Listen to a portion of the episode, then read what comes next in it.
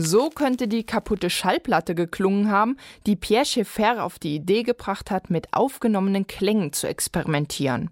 In seiner Musik sind rollende Topfdeckel zu hören.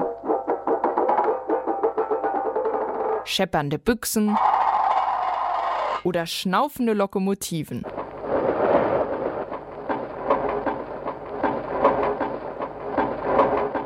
Etude au Schéma de Fer, die Eisenbahnetüde. Das ist eine der Geräuschetüden aus dem Werk Etude de Bruit von dem französischen Toningenieur und Komponisten Pierre Schaeffer. Es ist eines der ersten Stücke für Umweltgeräusche. Pierre Schaeffer begibt sich dafür im Mai 1948 auf dem Pariser Bahnhof Gare de Batignolles. Ausgerüstet mit einem mobilen Phonographen, mit dessen Hilfe er die vielfältigen Bahnhofsgeräusche einfängt.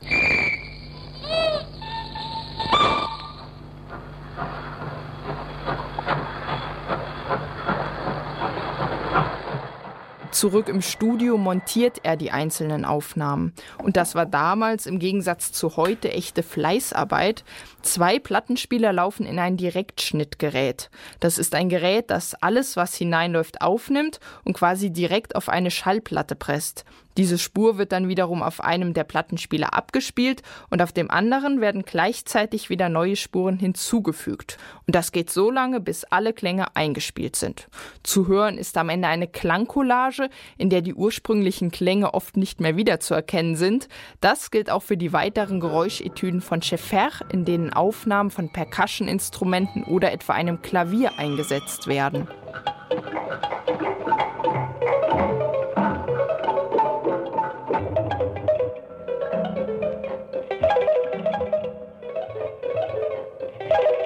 Die Geräuschetüden werden erstmals 1948 vom französischen Rundfunk in Paris gesendet.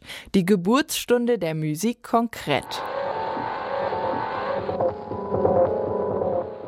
Musik konkret nennt Pierre Schaeffer Kompositionen, für die er Stimmen, Klänge und Geräusche mit dem Mikrofon aufnimmt, um sie dann technisch zu bearbeiten.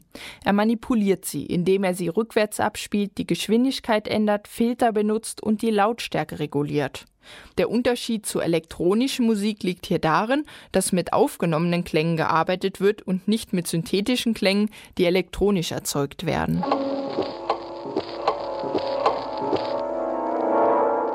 Der tatsächliche, also der konkrete Klang steht hier im Vordergrund.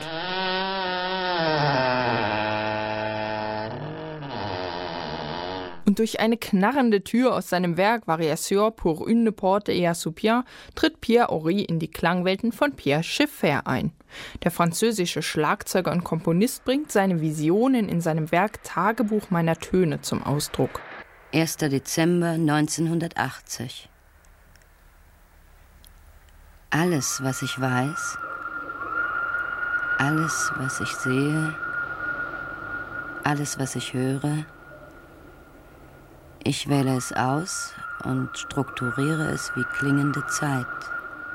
Pierre Ari wird Teil der Musik-Konkret-Bewegung und schafft es, die Philosophie und die Technik dieser Kompositionsart in ganz andere Musikstile zu übertragen.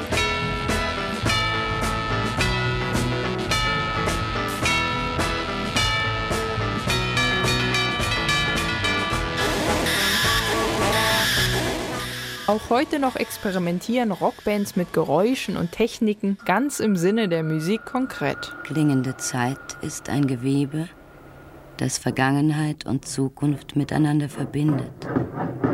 Aus diesen Verbindungen mache ich Musik.